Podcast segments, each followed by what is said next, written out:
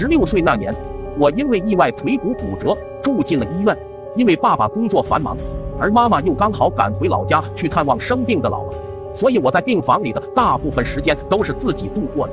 那间病房里一共有六张病床，我住在最里面的第六张床上，而挨着我的也就是第五张床上，住的是一个病入膏肓的老太太。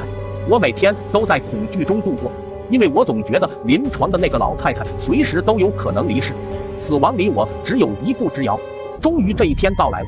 星期二晚上十点多钟的时候，护士急匆匆地推来了急救设备，老太太被插上了送氧气的管子，测脉搏的机器在一旁跳跳的闪。老太太的亲人们都赶到了病床边，有的在低着声哭，有的表情凝重。我紧张极了，但爸爸那天晚上正在单位加班，而我的腿又无论如何也下不了床，所以只好咬着牙挺着。好在一个老太太的亲属很温和地走过来，拉上了病床之间的白布帘子。我瑟瑟的把头缩在被窝里，双手死死的攥住被角。我知道过一会儿，只要尖利的哭声一响，就准是老太太咽气了。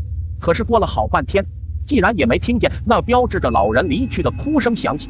我探出头来，像个白色的帘子看了过去。老太太的亲人们在帘子上印出了一个个的剪影。而就在这时，那个老太太忽然缓缓地从床上坐了起来，我的心差点跳了出来。可是我知道自己绝对没有看错。已经共处好多天了，我对那个老太太的样子已经了熟于心，那就是她的剪影，而且帘子的那边只有她一个人躺在床上。